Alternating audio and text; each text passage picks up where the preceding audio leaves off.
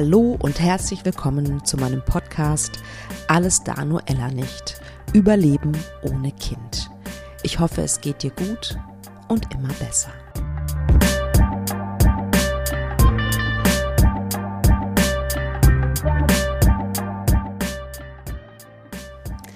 So schön, dass du auch diesmal wieder dabei bist.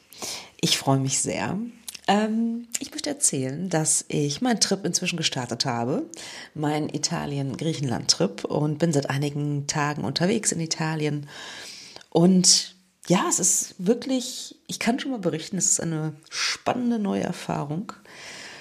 Manchmal auch ein bisschen verunsichernd, so wenn man alleine unterwegs ist, ähm, aber sehr bereichernd. Und es macht macht mir viel Spaß. Ich bin aber immer noch in dieser Phase, weil es, wie gesagt, erst einige Tage sind, dass ich immer noch so ein bisschen ungläubig bin. Ich bin wirklich unterwegs. Wow. Wenn ihr ein bisschen mehr erfahren möchtet, dann könnt ihr mir gerne auf Instagram folgen.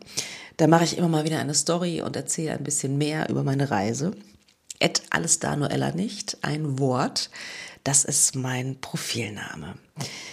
Ja, ansonsten, wie ihr vielleicht wisst, mein finales Ziel ist Griechenland, eine kleine Insel, Kalimnos heißt die. Und ich würde vorschlagen, komm doch einfach vorbei. Mach einen kleinen Kurzurlaub, lass dich coachen, ob ein Kinderwunsch-Coaching oder ein Coaching zu einem anderen Thema. Zwei Tage Intensivcoaching auf dieser wunderschönen griechischen Insel. Es sind noch Termine frei. Ein paar Klientinnen kommen schon. Ich freue mich riesig.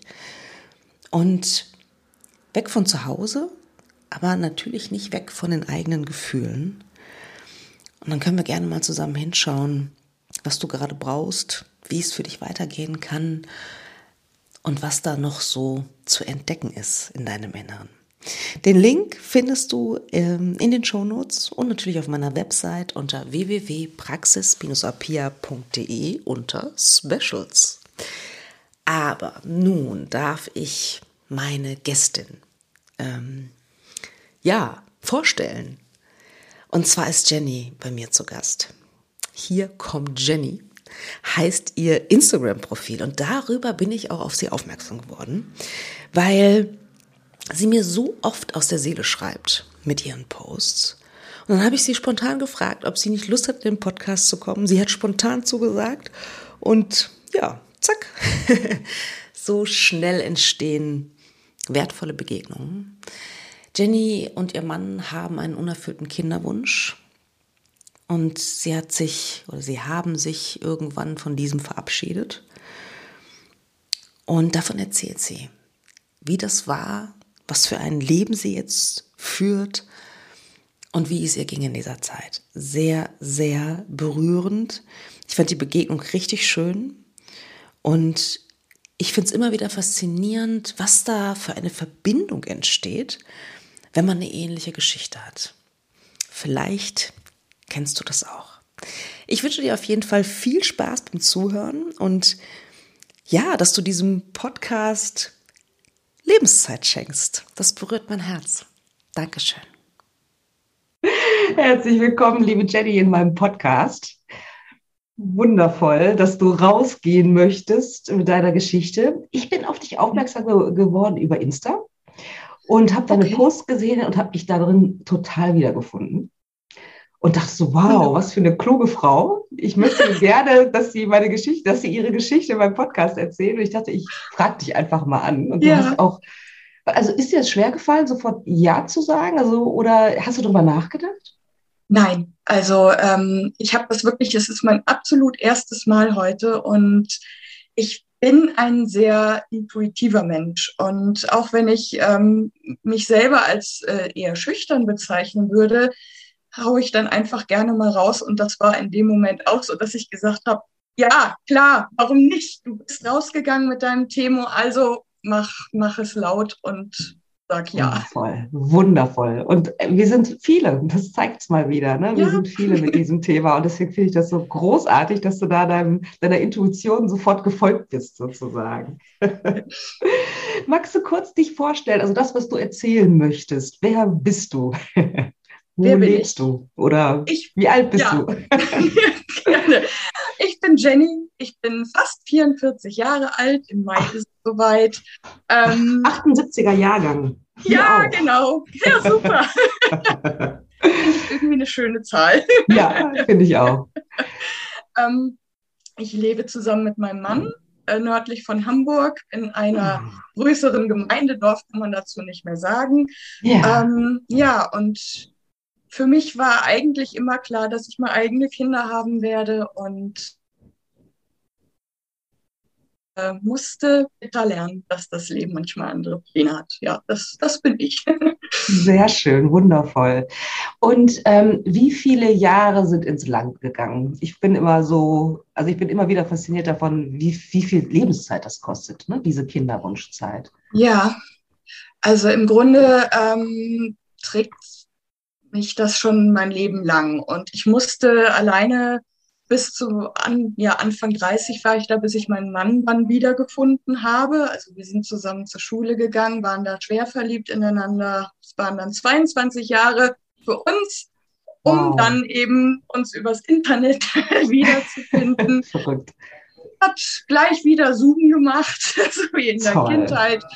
Und ja, wir haben dann ziemlich schnell geheiratet sind dann, äh, haben die, also ich habe die Pille abgesetzt und ja, um uns um, um kriegten alle Leute Kinder und irgendwie, ja, es ging dann ein Jahr rum, es ging zwei Jahre rum, nichts tat sich, es kamen die Ratschläge von außen, ne, entspannt euch mal. Oh ja, mein Lieblingsratschlag. Mhm. genau. Und ach Mensch, äh, genießt doch die Zeit miteinander, aber ja, irgendwann haben wir dann gedacht, jetzt lassen wir uns mal durchchecken und dann kam halt wirklich raus, es wird auf natürlichem Wege nicht möglich sein. Es gibt oh, wow. eine klitze, klitze kleine Chance für uns, wenn wir ja. uns halt äh, einer IC stellen. Okay, also auch bei der ICSI nur eine kleine Chance sozusagen. Ja, genau, wie, wie, genau. Kannst du dich an den Moment erinnern, als ihr die Diagnose bekommen habt, als du realisiert hast, ach du Scheiße, das wird nicht so einfach, ja. wie ich gehofft habe? Also ich glaube, in dem Moment konnte ich das noch gar nicht so realisieren. Ich habe einfach nur diese Chance gesehen. Ich habe da noch gar nicht begriffen, ähm, was das alles bedeutet. Und habe mich dann immer an diesem ja, Strohhalm so ein bisschen lang gehangelt, so, ach komm, Mensch, so viele Leute gehen in die Kinderwunschbehandlung, das schaffst du, das ist doch, ne, irgendwie, ja. ach, das, das wird schon irgendwie hinhauen. Und ähm, dann habe ich mich natürlich damit beschäftigt und habe dann irgendwie festgestellt, wie viel das A kostet. Mhm. Dass natürlich diese Zeit tickte. Ich war zu dem Zeitpunkt dann 35 schon und da hieß es ja dann von allen Seiten, auch von den Ärzten, Fruchtbarkeit, alles geht nach dem Bach runter, ganz rapide, die Chancen werden noch geringer und da war ich dann an so einem Punkt, wo ich eigentlich gedacht habe, ja, wird ja. das überhaupt? Also mir ging es psychisch zu dem Zeitpunkt nicht gut und ich glaube körperlich da eigentlich auch schon. Ja, das ja. war dann echt bitter für uns, ja. Ja, das kann ich mir vorstellen. Also das heißt, dann habt ihr also Xis probiert. Wie oft ja, seid ihr in den Ring gesprungen? Wir sind tatsächlich nur zweimal in den Ring gesprungen. Es war, ähm, ja, Ah. Dreimal war ja von der äh, Krankenkasse dann zu 50 Prozent immerhin übernommen. Ja. Ich kann mich noch an den Moment erinnern, als wir in der Apotheke waren, um uns ja die ganzen Medikamente zu holen und äh, da so viel Geld für auszugeben, war dann echt bitter und ich habe das bei der ersten ICSI schon gemerkt, dass mein Körper ziemlich rebelliert hat. Also mir ging es nicht so mhm. schlecht, wie es manch anderen Frauen ging, aber ich ja. habe wirklich, ich hatte das Gefühl, meine Eierstöcke sind geplatzt. Ich habe die uh. bei jedem Schritt gemerkt ähm, und äh, war ganz dünnhäutig auch. Ja. Ähm, ja, also mir ging das wirklich psychisch und körperlich total mies ja. dabei. Das ja. kann ich mir vorstellen. Und das stelle ich mir, also auch dieses Gefühl, ne, das du gerade beschreibst, das stelle ich mir oh, sehr, sehr unangenehm vor. Ja, ist es auch. Und trotzdem hast du es durchgezogen. Ja. Also wir haben uns immer gesagt, also wir haben uns damals ähm, als Motivator, man, ich weiß gar nicht, wir haben uns halt so ein bisschen schlau gemacht, wir machen das andere, uns das mhm. eingelesen, so ein bisschen rumgefragt und haben uns eine Kinderzimmerlampe gekauft und wir haben immer so im Freundeskreis rumgewitzelt, dass mein Mann mit einer Tochter so süß aussehen würde, wenn der irgendwann mal, der ist 1,90 groß, ähm, hat einen Bart und wenn er dann an so einem kleinen Tischchen sitzen müsste, dann ja. zur Teestunde. Ja, schön. Wir haben mhm. immer gesagt, so alles für die Lucy. Lucy war so der, der Oberbegriff, der Name, der uns in dem Moment irgendwie wahrscheinlich gefiel. Und ja. das, wir, unser Schlachtruf war immer alles für die Lucy. Toll. Und das war schon, ja, ich weiß gar nicht, wie ich das sagen soll also schlimm war wirklich dann der Anruf, der erste, es hätte nicht geklappt.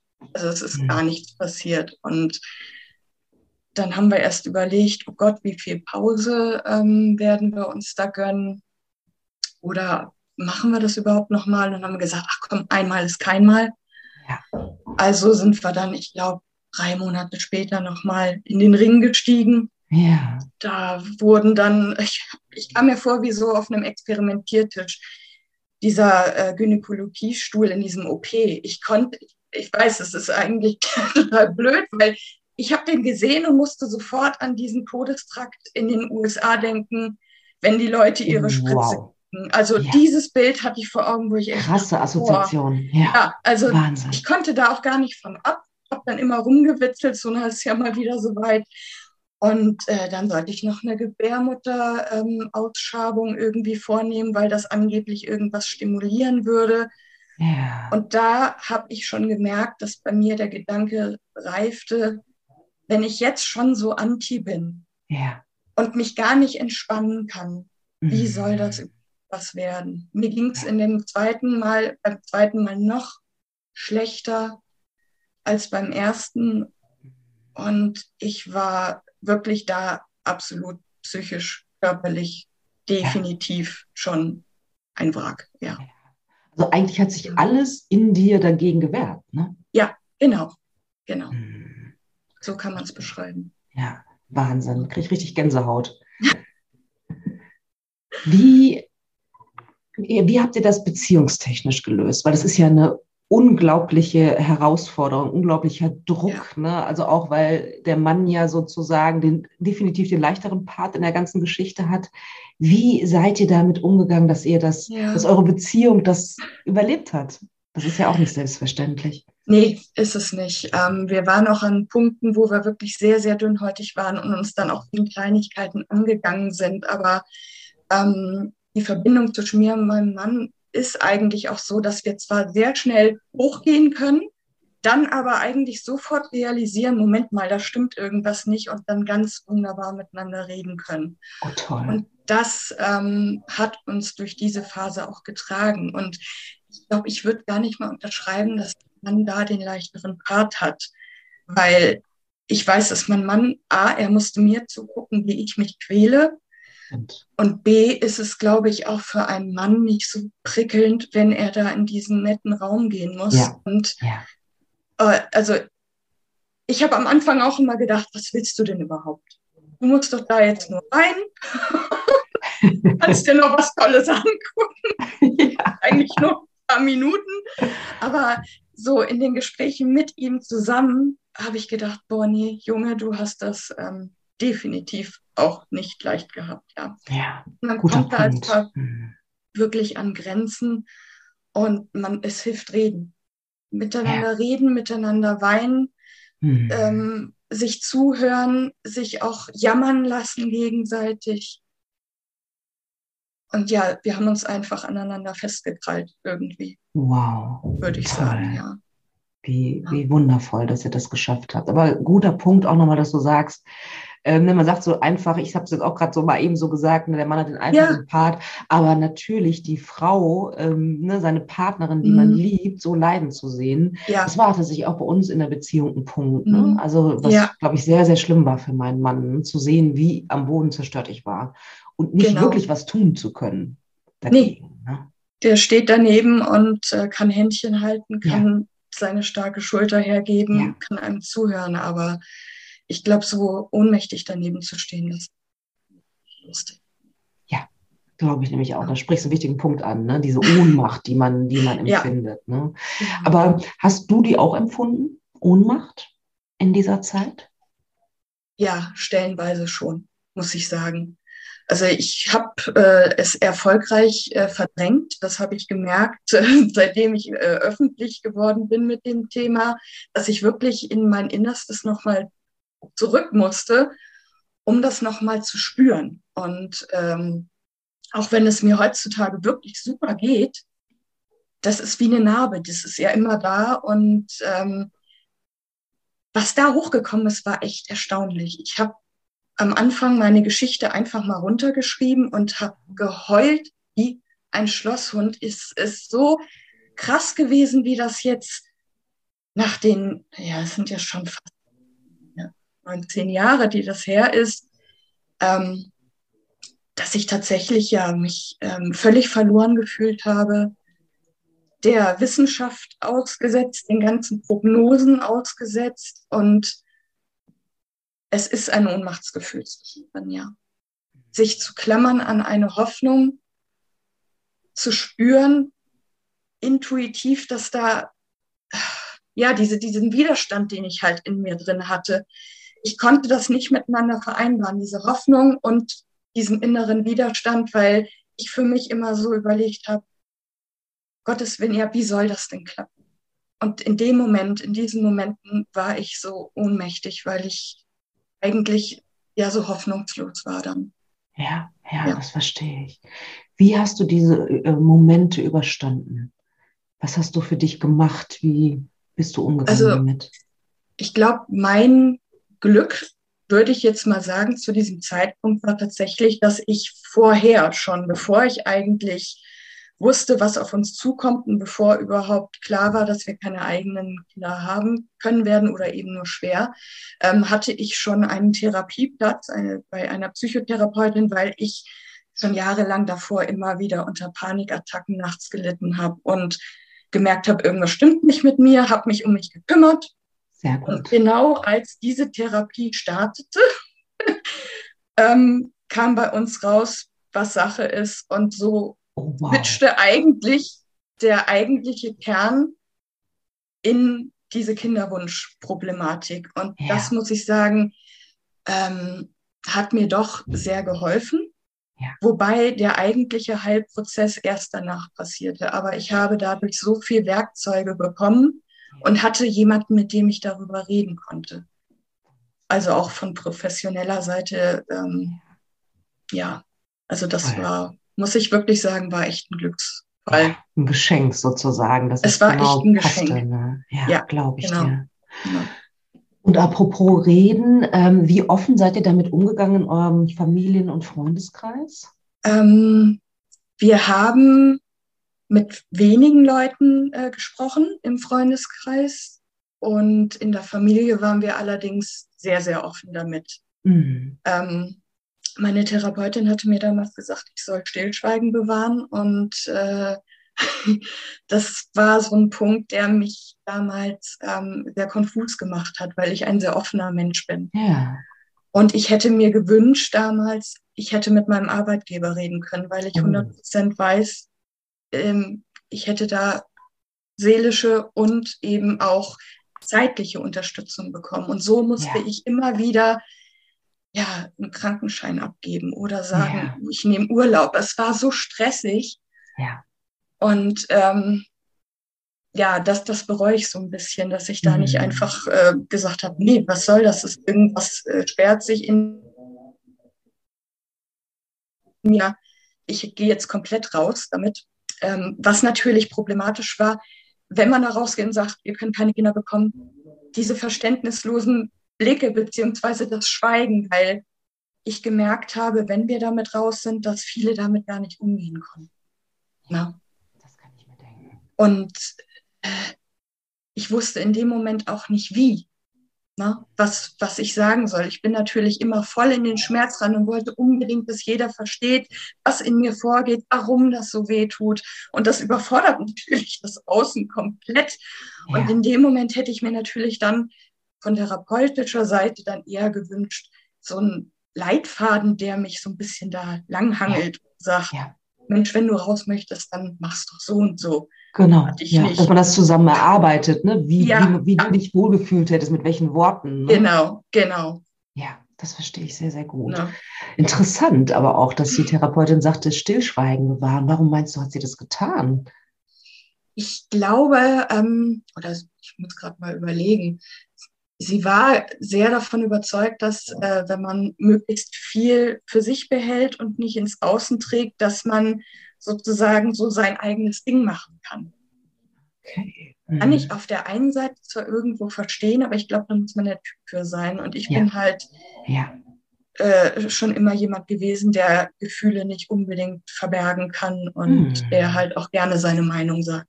Deswegen ja. sind wir da einfach nicht miteinander klargekommen, sage ich jetzt mal. Mhm. Haben zwei verschiedene gesprochen. Absolut. Hast du dein Schweigen irgendwann, hast du ja gebrochen, auch gegenüber deinem Arbeitgeber eigentlich? Oder ja. hast du das nie wieder gemacht dann sozusagen? Oder? Nee, doch, ähm, habe ich tatsächlich. Also mein Chef ist leider vor ein paar Jahren verstorben, ganz schnell, aber seine Tochter hat das Unternehmen übernommen und mit der arbeite ich ja auch schon, ich glaube, seit zwölf Jahren jetzt eng zusammen und ihr gegenüber habe ich mich dann geöffnet und es hat so gut getan. Es war ein so schönes Gefühl, ähm, sich da öffnen zu können. Ja. Ne? ja. ja. Ich muss nämlich gestehen, also ich, das hängt natürlich total von der Persönlichkeit ab. Aber ich für mich persönlich ja. habe auch die Erfahrung gemacht. Ich habe mich auch zuerst verschlossen und aber irgendwann geöffnet. Ja. Und das war so eine Erleichterung. Und ich muss mhm. ganz ehrlich sagen, die schlechten, also ich, ich kann mich gar nicht an so richtig schlechte ähm, ähm, Situationen oder Reaktionen erinnern. Ne? Also ja. man, man wägt ja auch ab, bei wem kann man das machen, ja, und, und wo ja. fühle ich mich wohl und wo nicht. Mhm. Und ich muss gestehen, die Reaktionen waren immer toll. Ah, super. Muss ich ganz ehrlich sagen. Klasse. Also, ja, also wenn ich mich entschieden habe, mich zu öffnen, ja, dann, dann war es dann doch. Ja. ja. ja.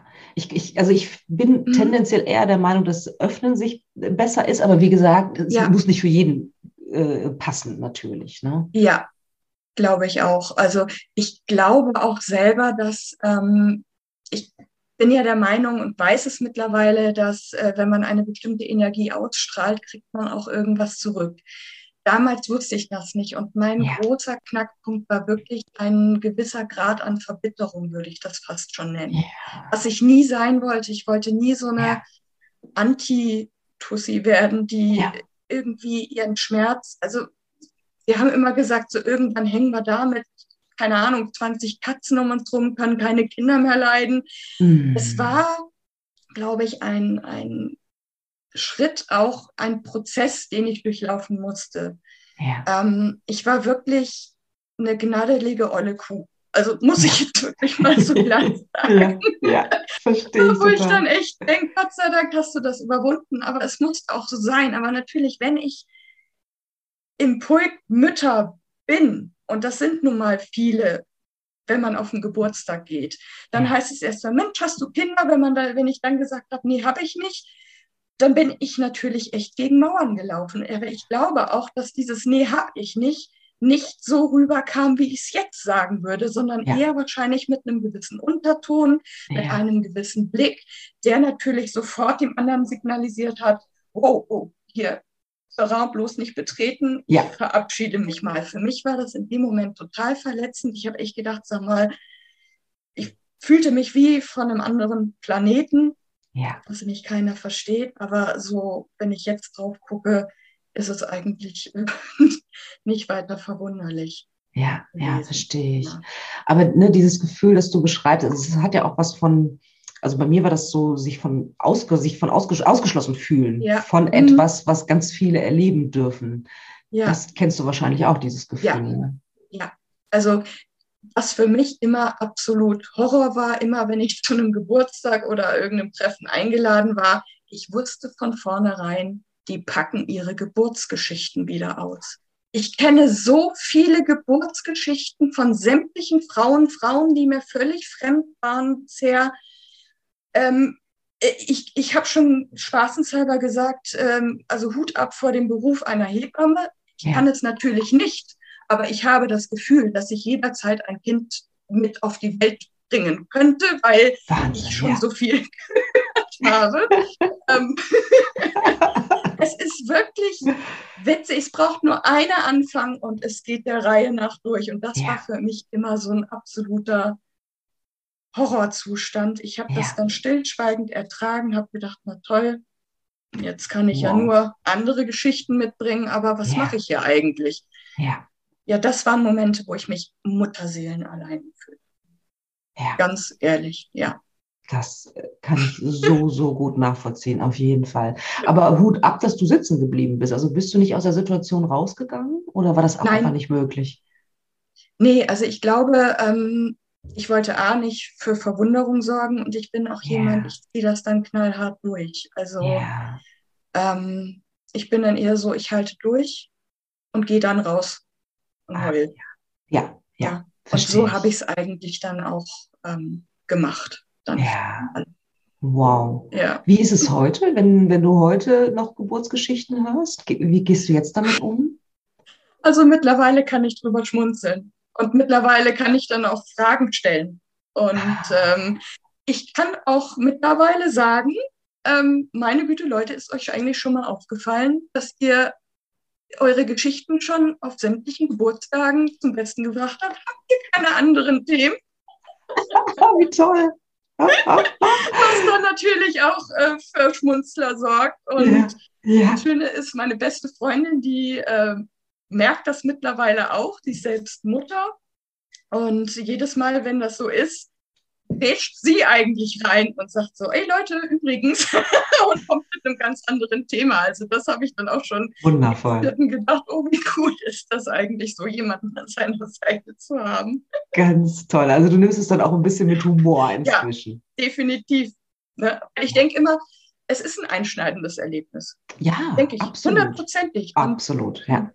Von der Perspektive, kann man sich dann einfach oder kann ich mich nur zurücklehnen und ich lasse es dann einfach laufen. Oder wenn ja. es mir dann einfach zu langweilig wird, habe ich jederzeit die Möglichkeit, das Thema zu wechseln. So nice. Ja, auf jeden Fall. Sehe ich genauso. Herrlich.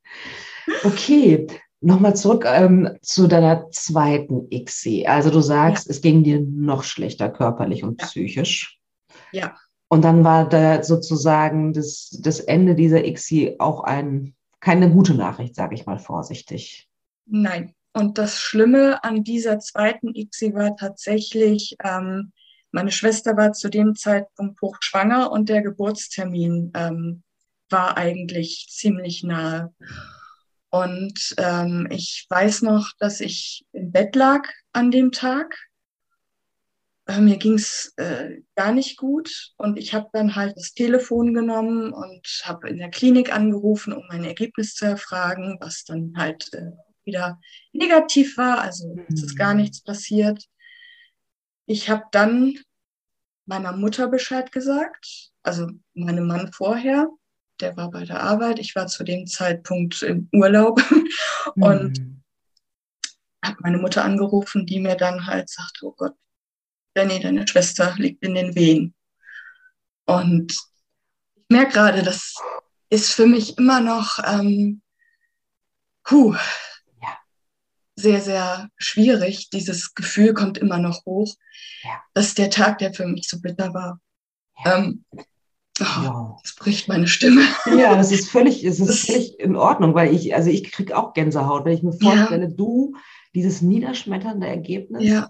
Und meine, meine Schwester, Schwester kurz den davor, schönsten ja, Tag ihres Lebens. Also unglaublich. Ich liebe meine Nichte über alles. Also ich bin echt froh, dass das ähm, kein, kein Knacks in unserer ja. Verbindung gegeben hat, sondern dass ich eigentlich mich in dem Moment, obwohl ich so traurig war und so neidisch, ja. dass ich mich trotzdem irgendwie freuen konnte. Wow über dieses kleine Menschlein kann ja nichts dafür, für meinen Schmerz, aber wo ich echt denke, ich glaube, ich werde sie immer angucken und sagen, boah, was bist du für ein tolles Mädchen, was bist du für eine tolle Frau. Wie also, schön, wie großherzig von dir, dass du trotzdem in deinem unglaublichen Schmerz ja. trotzdem es, willkommen heißen konntest in ja, der Welt. Ne? Es war für mich so wichtig. Ich wollte mit diesem Moment keine Verbitterung verbinden. Wow. Das war mir so unendlich wichtig und ich habe in dem Moment alles dafür getan, dass ich diese Freude nach oben kriege ja. und ähm, meinen Schmerz zwar trotzdem zulassen kann, aber ihn nicht so verknüpfe mit, mit Neid. Ja. Ne? Sondern ja. eher mit, es ist halt, wie es ist. Ja, wow. Wie, wie, was, was für eine mentale Schwerstarbeit du da geleistet hast. Ja, also muss ich wirklich sagen, ich merke es immer noch, dass ähm, das, was jetzt so hochkommt, das ist ja schon ziemlich verarbeitet. Aber ah, ja.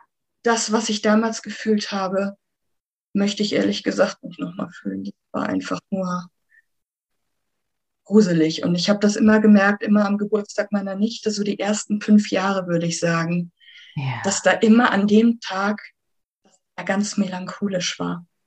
Das dass ich da richtig gehend depressiv ja. Ja. ja.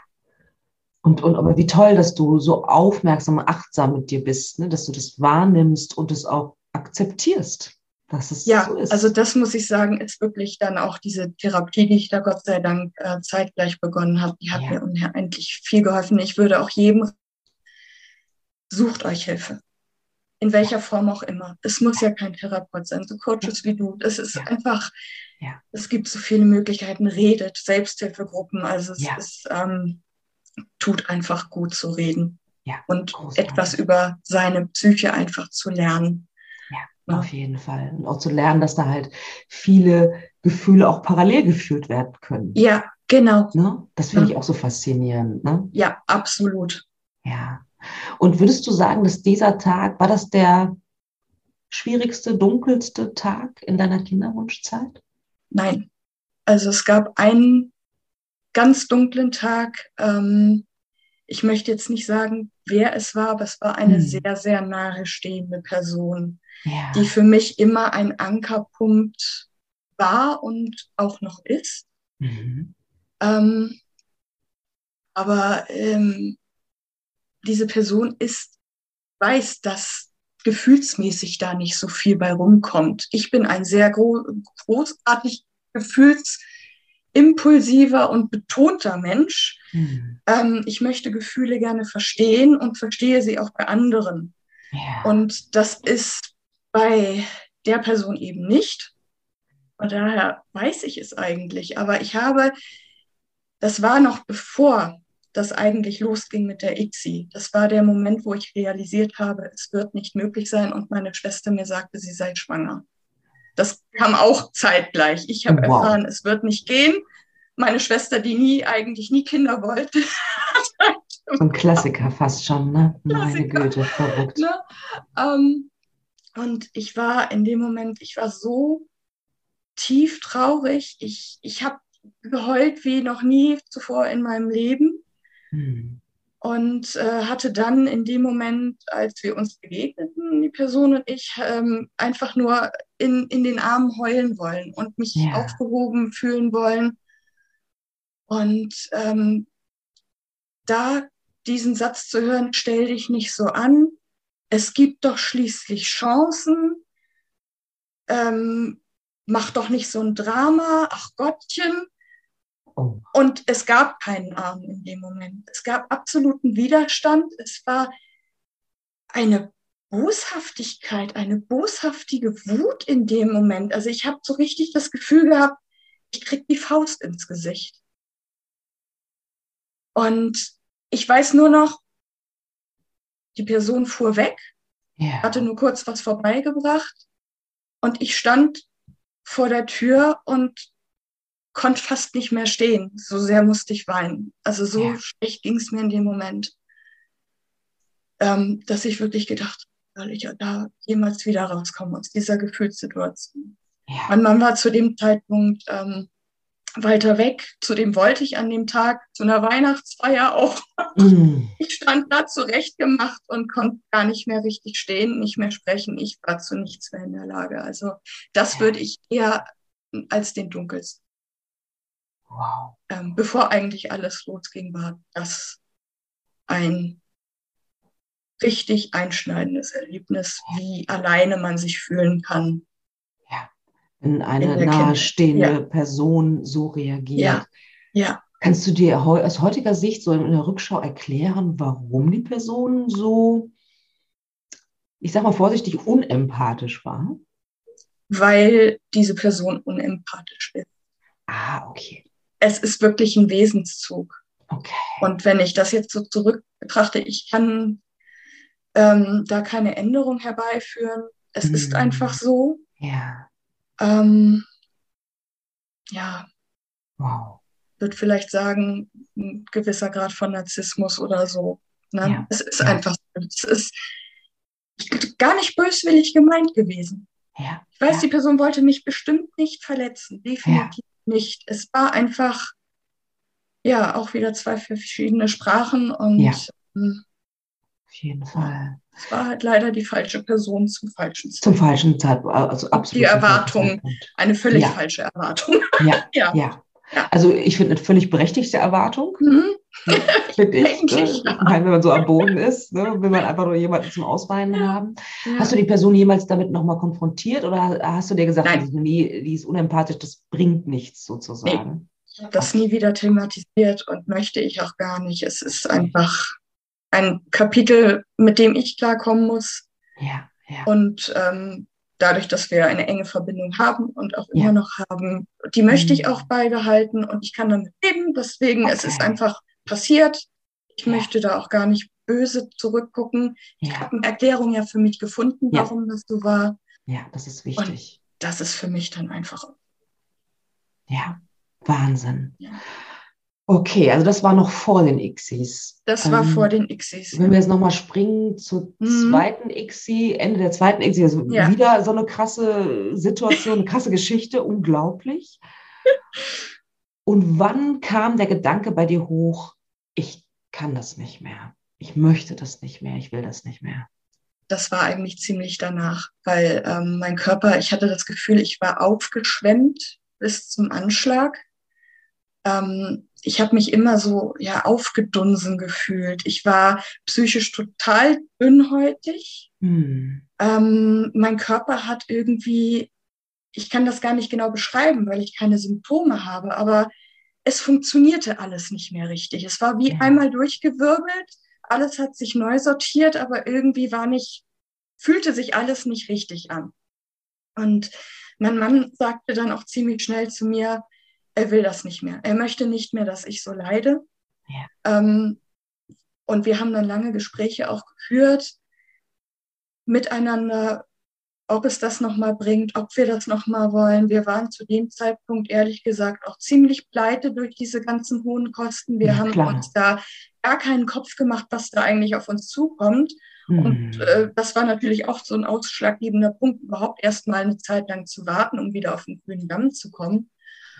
Ähm, und ähm, während dieser Monate, würde ich dann mal sagen, war dann für uns dann natürlich Thema Adoption. Was heißt natürlich? Für uns war es natürlich Adoption oder Ja. Pflegschaft. Wir haben dann auch beim Jugendamt so einen Workshop mitgemacht ja, dann auch erst ganz euphorisch. Und je weiter wir Abstand zu dieser Kinderwunschbehandlung in der Klinik bekamen, desto deutlicher wurde eigentlich, dass wir müde waren. Wir waren so unglaublich müde von diesem ganzen System, von diesem Druck dahinter, diesem ständigen, du musst sich nackig machen fürs Jugendamt, was man da Ja. alles hätte ausführen sollen. Wir haben es noch nicht mal ausgefüllt, weil wir ohnmächtig davor standen und gesagt haben, oh Gott, noch mehr Druck von außen. Ja.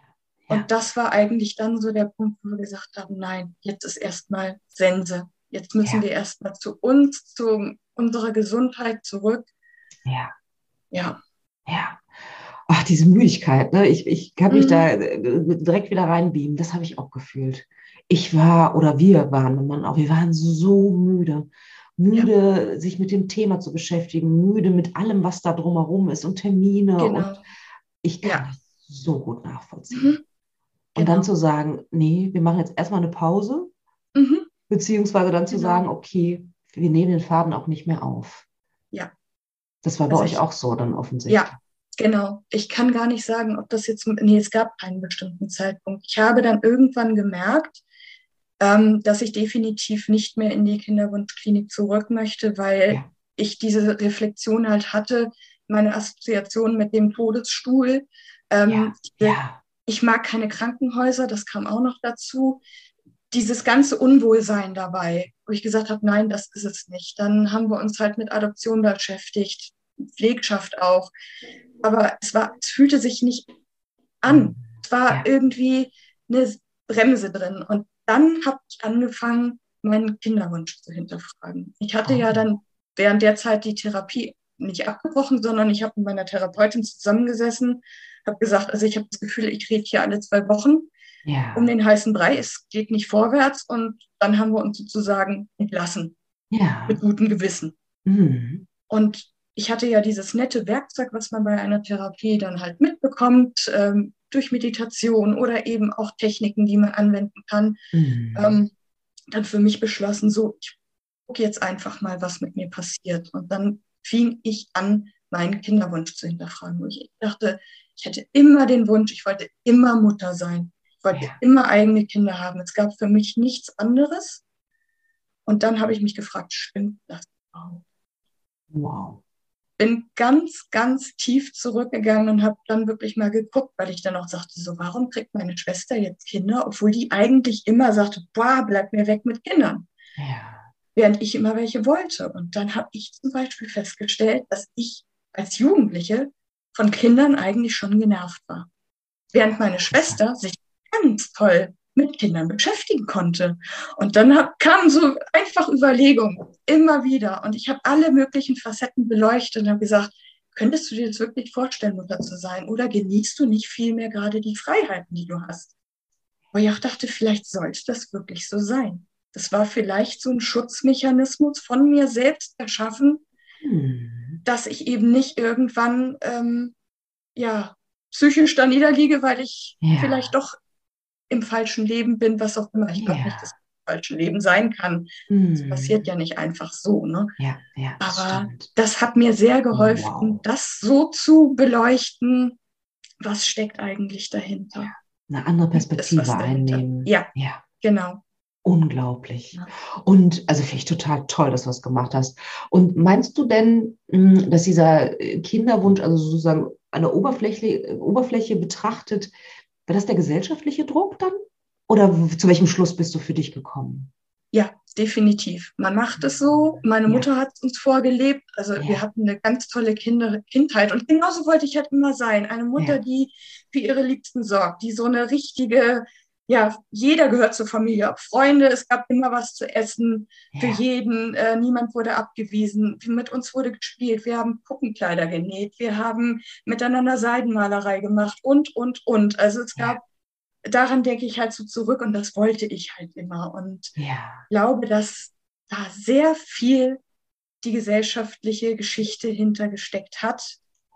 Ja. Weil man ja auch im Freundeskreis dann mitkriegt, man gehört irgendwie nicht mehr dazu, dann ruft man Ja. irgendwie abends an, dann wird man gleich, nicht, ja, teilweise schon angeschissen, warum man denn da anruft, das Kind würde doch gerade schlafen. Also es gibt ja so lustige Ja. Geschichten, manche Ja.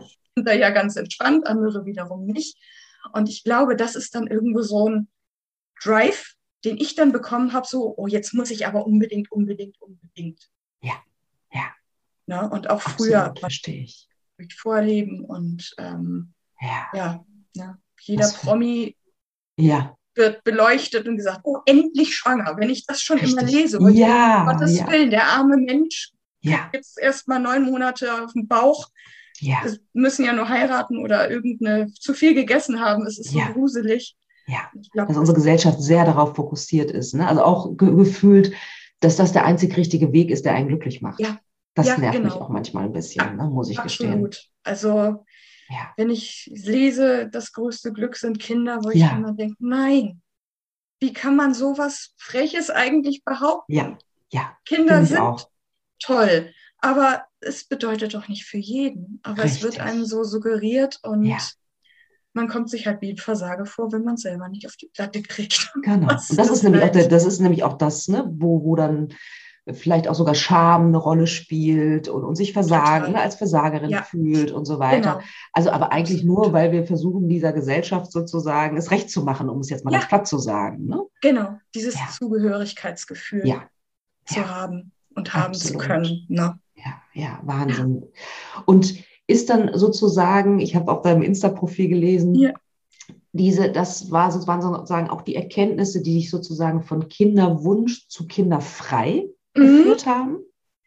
Ja, definitiv. Also ich habe es wirklich beleuchtet für mich und ähm, habe dann, ich weiß nicht mehr wo, ich, leider weiß ich es nicht mehr, habe ich Ja. von diesem Begriff äh, Kinderfreiheit gehört, Ja, dass eben das differenziert werden sollte, kinderlos zu sein Ja. oder eben kinderfrei. Und als ich das so mal für mich entschlossen habe, so Mensch, cool, kinderfrei, wie hört sich das denn an? Ich meine, Eltern, Ja. die kinderfreien Abend haben, ja Finde ich toll. ich habe immer kinderfrei. Wie cool ist das? Und das war ja so ein, einfach dieser Blickwinkel zu betrachten, das habe ich. Was für tolle Dinge befinden sich in meinem Leben? Was sind die Vorteile? Ja, Ähm, ich weiß noch, eine Freundin hatte damals immer gesagt, ich weiß, Jenny, das hört sich vielleicht blöd an, aber ich beneide dich ganz häufig, weil du keine Kinder hast. Sie selber hatte zu dem Zeitpunkt zwei und die waren halt noch recht klein und in dem Moment habe ich mich so verletzt gefühlt und habe gesagt, wie kann die sowas behaupten? Sie weiß doch, das ist mein größter Wunsch und Ja. kommt da jetzt mit so einer Scheiße um die Ecke. ja, Wo ich echt denke, du wusstest doch ganz genau, was dich als Mutter erwartet. Was soll diese Jammerei immer? Also es war, es hat Mhm. mich auf die Palme gebracht. ja, Und dann habe ich aber über diese Behauptung oder diesen, diesen Satz hinaus, ich glaube, der hat mich auch dazu angestoßen, wirklich mal zu betrachten, was sind die Vorteile, wenn man kinderfrei ist. Und es ist erstaunlich, es ist ganz schön viel. Und mittlerweile möchte ich das echt nicht mehr missen. Definitiv.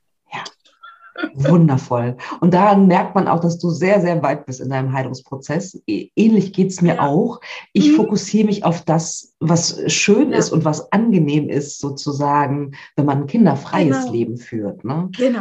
genau. Und ich habe auch eine, eine sehr, sehr gute Freundin, die hat, die, mit der ich super ehrlich sprechen kann. Ne? Und Mhm. die auch zwei Kinder hat, zwei kleine und die natürlich auch liebt und so weiter. Und sie sagt aber ganz klar, ganz ehrlich, die ersten Jahre sind selbst Aufopferung. Ja, Ich dachte so, cool, dass sie das so ehrlich sagt. Ne? Ja, Weil das ja, ist, also das genau. beobachtet man ja auch. Ne? Mhm. Das, das gehört halt dazu dann auch, Ja. ne? wenn man sich da so 100% reinstürzt. Ne? genau. Und das genau. fand ich so wundervoll ehrlich und dachte so, wow, ja, das wäre natürlich auch ein Leben. Ich weiß nicht, wie gut ich damit zurechtgekommen wäre, ehrlich gesagt. Mhm. Ja, genau. Das glaube ich Ja. nämlich bei mir mittlerweile auch, weil ich einfach ähm, sehr bequem geworden bin. Also ich merke das Ja. immer, wenn ich bei meiner Schwester bin, die hat mittlerweile drei. Ja, Ähm, oh wow. Das sind coole Kinder. Die sind Ja, lebendig, die sprühen vor Esprit, das ist einfach klasse. Aber ich merke dann immer, oh Gott, nee, ganz ruhig. Atmen. ich dann so meine, meine Ruhe und auch Ja. meine Ordnung von zu Hause Ja. kenne. Und wenn ich dann dort bin, da ist ein Tohuwabohu, wenn man da in den Flur kommt. Ich weiß nicht, also ich frage mich immer, wie viele Schuhe können Leute haben? Ich habe drei Kindern, zwei Erwachsenen, Hunde, Katzen, was weiß ich alles. Das, also, da Wahnsinn. sammelt sich viel an, aber Ja, da, das ist halt einfach so diese Schere zwischen dem, wenn man nur zu zweit lebt, so wie wir, Ja. oder eben man hat äh, kleine Kinder im Haus. ja, ja, ist Wahnsinn. Und also ich stelle bei mir fest, so ich kann das inzwischen gut, also akzeptieren, gut aushalten ist vielleicht Mhm. sogar das falsche Wort irgendwie. Ne? Also für mich ist, also ich, ich tauche dann immer ein in so eine Kinderwelt Ja, sozusagen. ja. Hm? Und freue mich total, aber auch, wenn ich in meine aufgeräumte, ruhige Wohnung nach Hause komme und denke so, oh, Ja. schön. Genau. Ich habe das auch immer, wenn, wenn wir dann dort irgendwo zu Besuch sind und ich sind, bin dann in dem Gästezimmer in meinem Ja. Bett, habe morgens in meinen Kaffee mit am Bett und draußen ist schon Mama, Mama, Papa, Papa und ich immer sagen kann, ah, wie gut hast du es hier eigentlich gerade? Ja. Von dir will gerade keiner was. Wenn die Ja. Kinder reingestürmt kommen, dann kuscheln sie mit einem, sind dann aber wieder draußen, aber ich bin nicht diejenige, die ständig gefragt wird. Hm. Ich bin nicht in der Verantwortung und das finde ich so am Tantensein halt so klasse. Ja, ja das stimmt. Weil man diese schönen Sachen einfach ja. mitnehmen kann ja, und nicht die Sorge, klar, Sorge Richtig. hat man auch, aber nicht diese existenzielle Sorge, würde ich das jetzt mal nennen. Ja, ne? ja, absolut. Auch so das Überlegen, das Planen und so weiter und so fort. Also daran habe ich gemerkt, nee, ich weiß nicht, ob ich das so toll hinkriegen würde wie meine Schwester. Absolut. Also ich glaube, ich wäre da ähm, überfordert.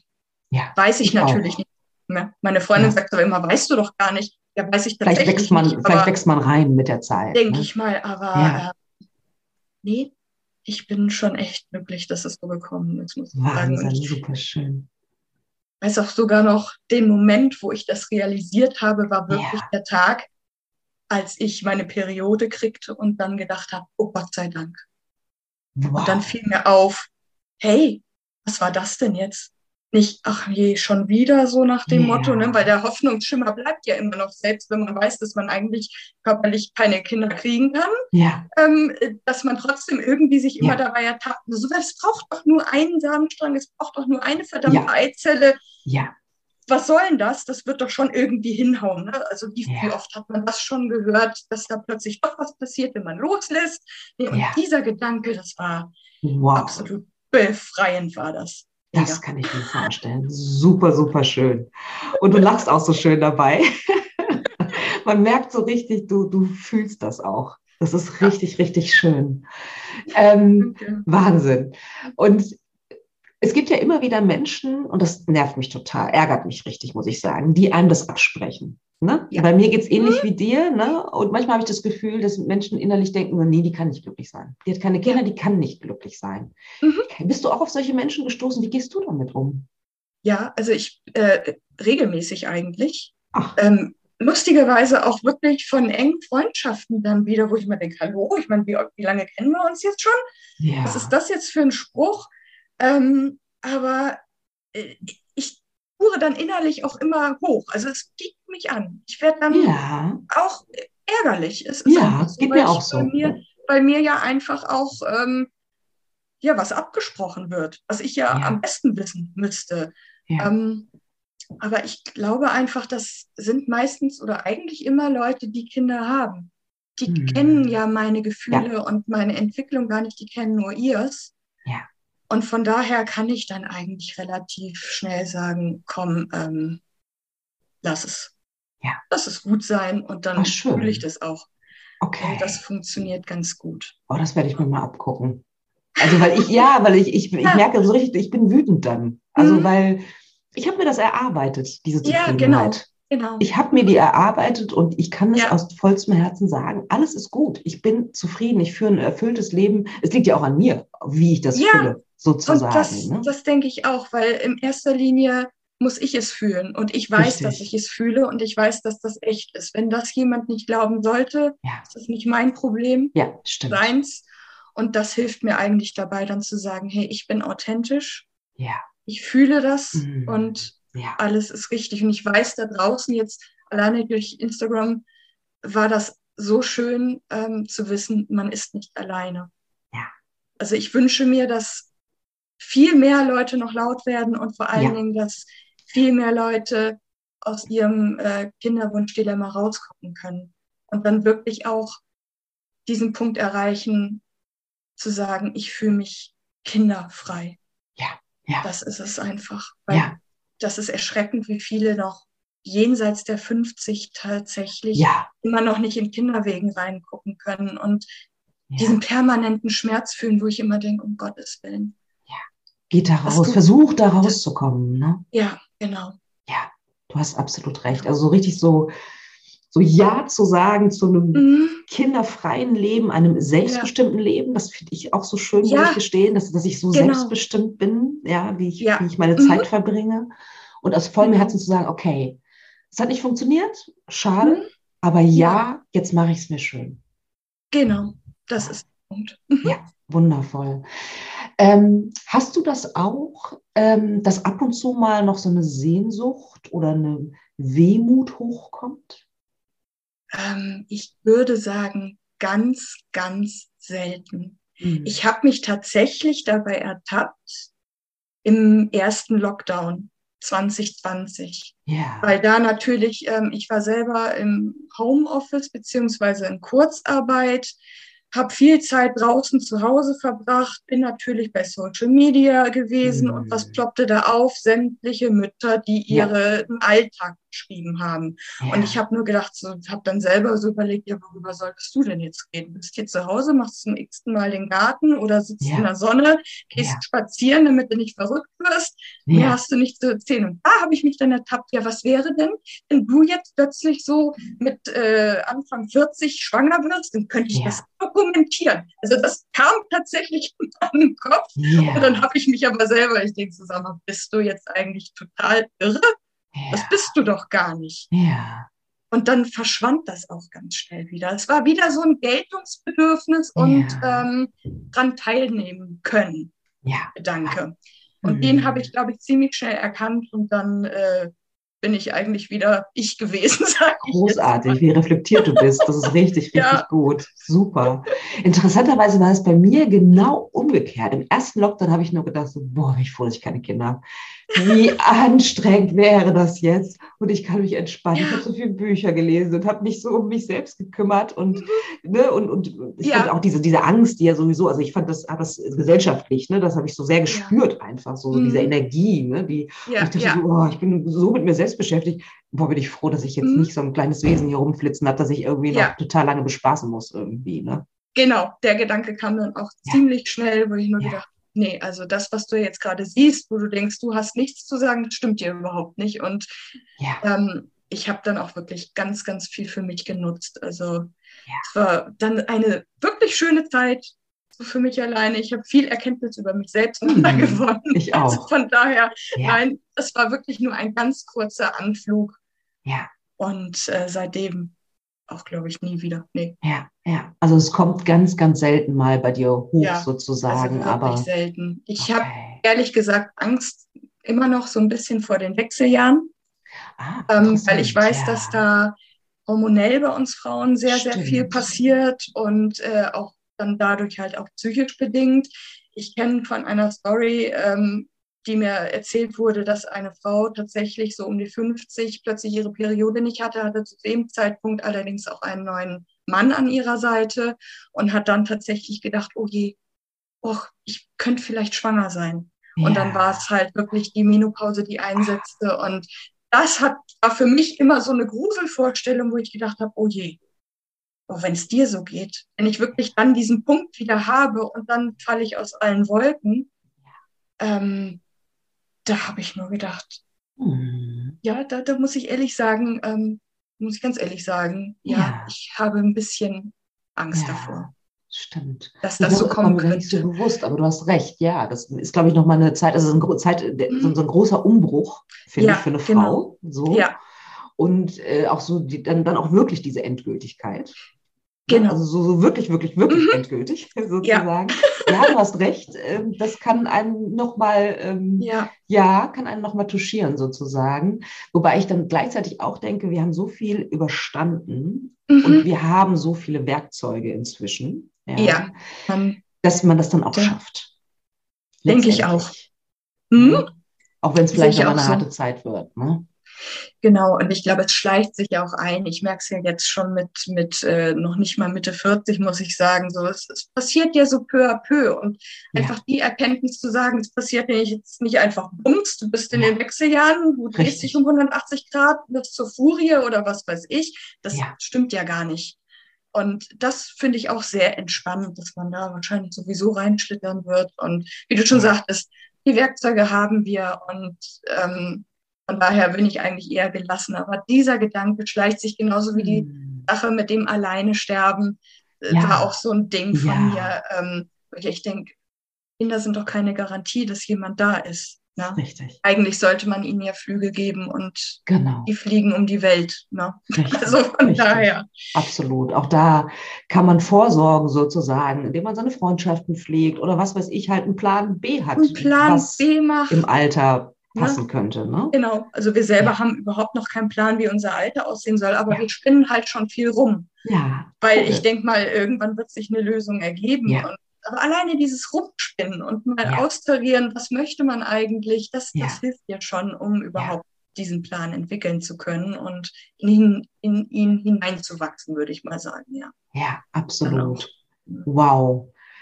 Ein großartiger Heilungsprozess, den du da hingelegt hast. Dankeschön. Wahnsinn, sehr bewundernswert, ganz toll. Hast du, wir sind schon am Ende sozusagen ja. des Gespräches, hast du letzte Worte im Sinne von, was würdest du den Hörerinnen und Hörern gerne noch mitgeben? Puh. Also ich würde euch allen da draußen raten, hört auf euer Innerstes. Hinterfragt eure Gefühle, eure Reaktionen. Hinterfragt euren Kinderwunsch.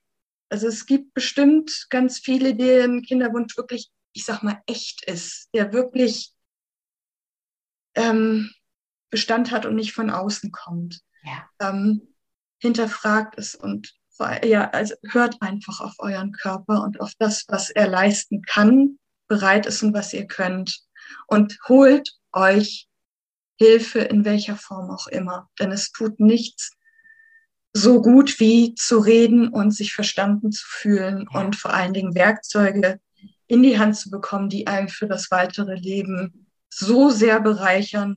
Das kann man sich gar nicht vorstellen. Ja, also geht raus, kümmert euch um euch ja, seht Wundervoll. euch. Ja, ich danke dir ganz herzlich. Und sich und dieses dir. sich verstanden fühlen, das äh, habe ich sehr, sehr, sehr gespürt in dieser letzten Stunde. ich danke dir wirklich von Herzen für dieses wundervolle Gespräch, liebe Jenny. Alles, alles Gute und auf eine coole, ja, kinderfreie Zukunft. Ja, genau. Das wünsche ich dir auch. Vielen Dank, dass ich hier sein durfte heute.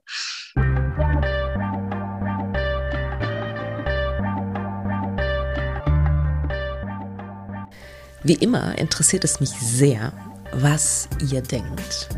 Schreibt mir doch gerne eine E-Mail über podcast.praxis-apia.de oder über Instagram, Facebook oder sonstige Kommunikationskanäle.